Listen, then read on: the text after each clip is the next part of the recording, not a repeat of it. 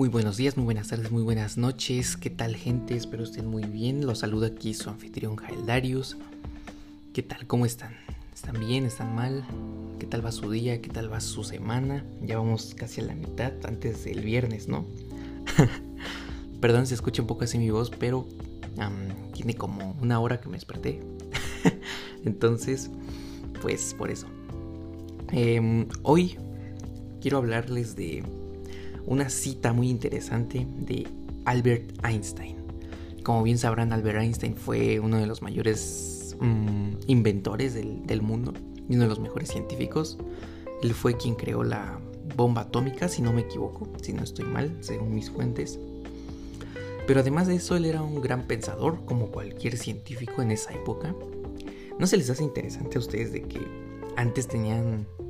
¿Cómo se les ocurrían las cosas, no?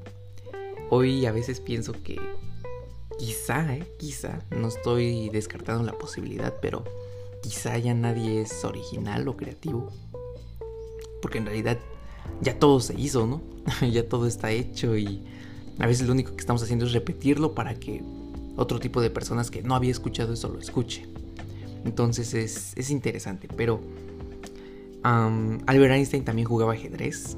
Como bien sabrán ustedes, a mí también me encanta el ajedrez, es uno de mis juegos favoritos. De hecho, este, para los que eh, sean conocedores y me sigan en Instagram, pues yo creo que voy a subir una pic ahorita para que vean que aquí tengo mi, mi caballo de ajedrez. Y este, y bueno, la cita que hoy nos concierne es, se llama Aprende del ayer, vive la hora, esperanza para el mañana. La cosa más importante es no parar de cuestionarte. ¿Y ustedes qué dicen? A mí la verdad me, gustó mucho porque creo que hay algo muy importante a lo largo de toda nuestra vida y son las preguntas. Y más, más que hacer preguntas a alguien externo es hacernoslas, hacerlas a nuestro yo interno.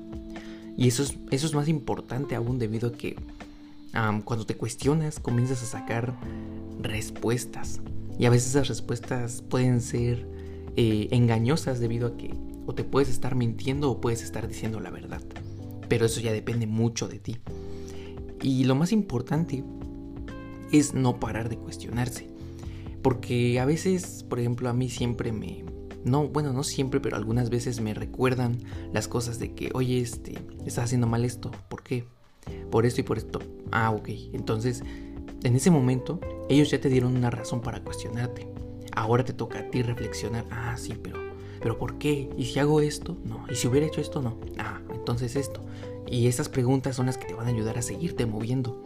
Ahora hay algo más importante aún dentro de esta cita, que es el inicio. Aprende del ayer. Yo creo que muchos nos casamos con la idea de que el ayer, pues, es un lugar en el que podemos llegar, visitar y quedarnos un buen rato, ponerlo de excusa para decir, ay, es que me siento deprimido, no quiero hacer nada. Bueno, pues esa ya es una actitud un poco de que en realidad no quieres hacer nada y no estoy diciendo que esté mal, la cosa es que no lo agarres de hábito. Recuerda que a lo largo de todos los episodios hemos venido hablando de hábitos. Y a veces eso de quedarse estancado en el ayer se vuelve un hábito. No sé si tú conozcas a esas personas que a cada rato dicen, es que me siento triste, me siento mal. Y de ahí no sale. Están en lo mismo todo el tiempo. Entonces, si conoces a alguien, invítalo a que escuche este podcast. ya sabes. ahora, vive la hora. Esa ese es todavía eh, el punto más fuerte de los cuatro pilares que nos da esta cita, porque eh, el hoy, en este momento en, el que tú estás escuchando este podcast, no sé qué estés haciendo, si vas en el coche, si vas caminando, pero date cuenta que ahora es el único momento en el que puedes cambiar las cosas. Ya hemos hablado de esto en muchos capítulos anteriores, no voy a caer en la redundancia, y ahora eh, el tercer pilar que él da, o el cuarto pilar, es esperanza para el mañana. Esperanza. Es decir, creer en algo, saber que algo nos está esperando, ¿no? Pero yo creo que el día de mañana simplemente es una fantasía que nosotros queremos. Nosotros soñamos porque en realidad nada de lo que esté mañana es seguro. Entonces, sí ten esperanza, pero ten claro que las cosas pueden o no pueden resultar.